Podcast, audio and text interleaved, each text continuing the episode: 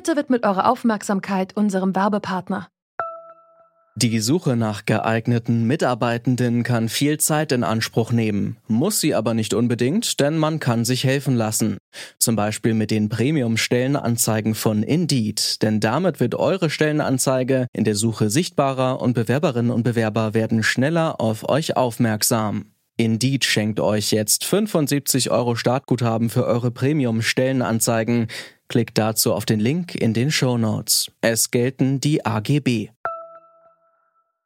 The European Green Deal is on one hand our vision for a climate neutral continent in 2050 and it's on the other hand a very dedicated roadmap to this goal. It's kind of 50 actions for 2050. Das war EU-Kommissionspräsidentin Ursula von der Leyen. Sie hat auf einer Pressekonferenz 2019 das Klimaziel für 2050 vorgestellt. Bis dahin will die EU nämlich klimaneutral sein. Das bedeutet, klimaschädliche Abgase sollen nicht mehr in die Atmosphäre gelangen oder man muss sie ausgleichen. Für 2020 hat die EU sich noch einige Etappenziele gesetzt. Wir fragen uns deshalb, wo steht die EU aktuell in Sachen Klimaschutz? Heute ist der 1. Dezember 2020. Mein Name ist Lena Jansen. Hallo.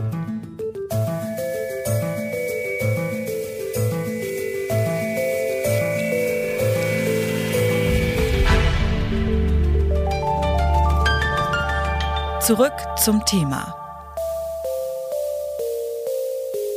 Die European Environment Agency, kurz EEA, hat Ende November einen Bericht veröffentlicht.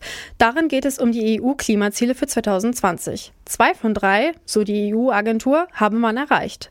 Näheres weiß EEA-Sprecherin Katja Rosenbohm.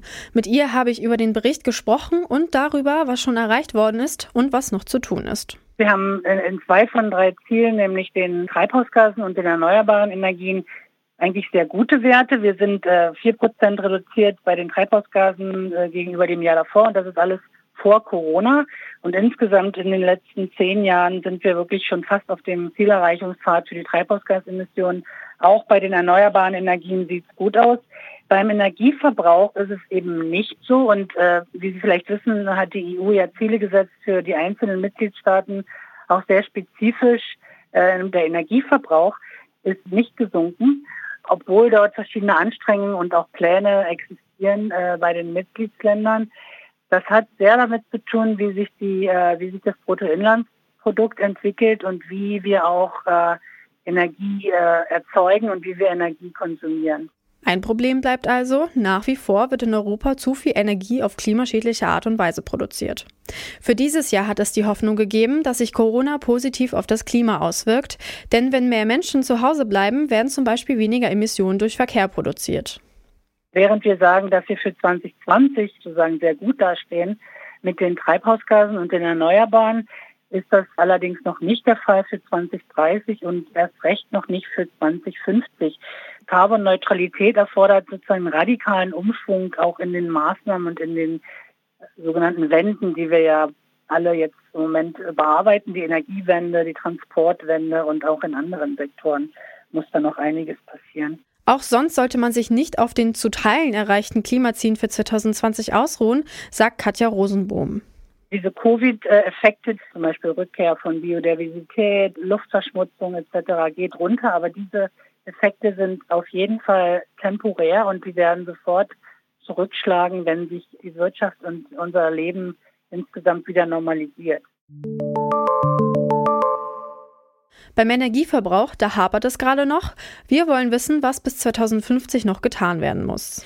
Deshalb habe ich mit Georg Kobiela gesprochen. Er forscht am Wuppertal-Institut für Klima, Umwelt und Energie. Ihn habe ich gefragt, ob er die Einschätzung der EEA teilt.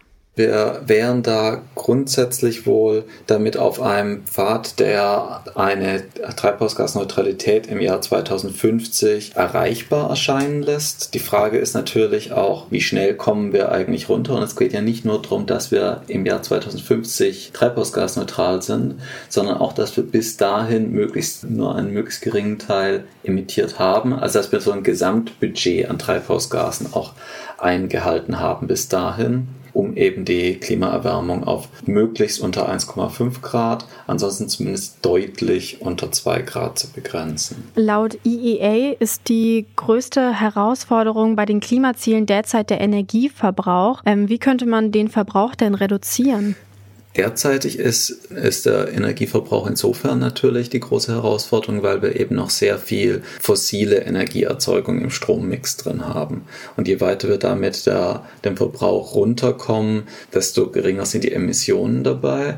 Da kommt es dann natürlich sehr viel zum einen auf Energieeffizienzmaßnahmen an, aber auf der anderen Seite durchaus auch auf Lebensstilveränderungen, was alles unter dem Begriff der Suffizienz läuft, dass wir eben durch Verhaltens Verhaltensänderungen einen geringeren Energieverbrauch haben, was nicht bedeuten muss, dass es vorwiegend auf den Schultern der Einzelnen abgeladen wird, sondern wir müssen uns dann zum Beispiel auch die Infrastruktur in Städten anders denken, dass es überhaupt möglich ist, beispielsweise mit deutlich kürzeren Wegen auszukommen oder dass wir ganz massiv in die Gebäudesanierung und die entsprechende Gebäudedämmung dann auch wieder reingehen. Das heißt, ähm, dass bis jetzt Probleme vor allem auch ähm, fossile Brennstoffe waren. Und was sind diese Energieeffizienzmaßnahmen, von denen Sie gesprochen haben? Was könnten das für Maßnahmen sein? Also im Gebäudebereich geht es da vorwiegend um darum, dass wir die Gebäudedämmung deutlich besser machen und dass wir andere Heizsysteme einsetzen, dass wir wegkommen von dem von Heizsystemen, auch die heutzutage weiter vorwiegend installiert werden, die auf fossilen Brennstoffen basieren, sondern dahin gehen, dass wir vorwiegend mit Wärmepumpen heizen und ansonsten über grüne Fern- und Nahwärme dran gehen. Dann im Bereich der, des Verkehrs würde das bedeuten, wir versuchen, Verkehr zu vermeiden. Also sprich, dass wir generell die Wege kürzer machen die zurückzulegen notwendig sind. Das ist zum Teil über mehr digitale Arbeit. Das ist zum Teil darüber, dass wir Städte und Infrastruktur anders konzipieren, dass wir überhaupt die notwendigen Orte in näherer Erreichbarkeit haben. Und dann ist es auch eine Verlagerung weg vom sehr energieineffizienten automobilen Individualverkehr hin zum Umweltverbund aus Fußwegen, Fahrrädern und ähm, öffentlichem Verkehr. Gleichzeitig dann eben für den Rest die Elektromobilität deutlich hochbringen. Sie haben es ja am Anfang kurz schon angerissen. Bis 2050 will die EU klimaneutral sein. Bis dahin müssen vor allem die Emissionen Emissionen massiv gesenkt werden, um bis zu 90 Prozent. Was sind aus Ihrer Sicht die wichtigsten Punkte, die hierfür erfüllt werden müssen? Die Emissionen im Jahr 2050 und, und möglichst auch schon ein ganzes Stück davor dürfen eben im Rest nur so hoch sein, dass wir sie über auch hierzulande ablaufende Negativemissionen ausgleichen können. Also über Humusaufbau im Boden, sonstige Förderung natürlicher Senken, gegebenenfalls auch zu einem gewissen Teil über technische Maßnahmen, wobei die deutlich spekulativer sind. Und es geht nicht nur darum, dass wir eben dieses Zieljahr 2050 einhalten, sondern dass wir eben auch möglichst schnell davor sehr weit runterkommen. An Maßnahmen bedeutet es in jedem einzelnen Sektor, den wir haben, unterschiedliche Herausforderungen. Natürlich ist ein ganz wichtiger Teil erstmal in der Energiebereitstellung, dass wir den Ausbau der Erneuerbaren massiv vorantreiben müssen. Wir kommen ja jetzt in, mit dem Zieljahr 2020 gerade so vielleicht auf die 20 Prozent und da eigentlich auch eher darüber, dass wir wahrscheinlich eben jetzt in diesem Jahr einen abgesunkenen Gesamtenergiebedarf hatten. Wo steht die EU in Sachen Klimaschutz? Was die selbstgesetzten Ziele für 2020 angeht, gar nicht so schlecht, bis auf den Energieverbrauch. Wir wollen aber auch in die Zukunft gucken. Bis 2050 muss noch einiges passieren. Zum Beispiel müssen fossile Brennstoffe durch erneuerbare Energien ersetzt werden. Dazu kommt eine ganze Reihe von Punkten. Verkehr, Wärmedämmung oder Heizsysteme zum Beispiel, die müssen klimafreundlicher werden. Heißt, bis 2050 gibt es noch einiges zu tun. Das war's für heute von uns. An der Folge beteiligt waren Alea Rentmeister, Charlotte Nate und Andreas Popella. Chef vom Dienst war Dominik Lenze und mein Name ist Lena Jansen. Tschüss und bis zum nächsten Mal. Zurück zum Thema vom Podcast Radio Detektor FM.